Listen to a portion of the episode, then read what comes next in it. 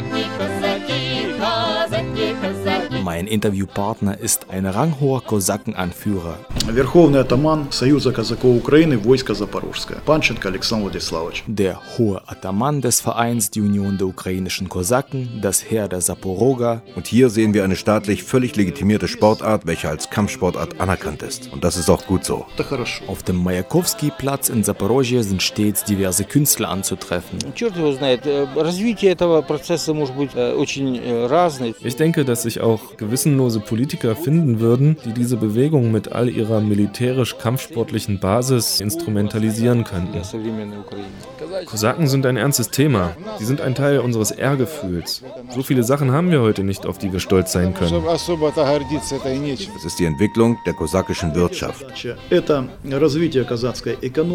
Moment, eine kosakische Wirtschaft? Was wird damit bloß gemeint sein? Spenden Kosaken das Geld, welches schließlich gewaschen wird. So funktioniert das Ganze. Den all alten kosakischen Freigeist gibt es nicht mehr und das wahre Kosakentum gibt es deshalb auch nicht. Das wäre auch das Ende unserer Geschichte.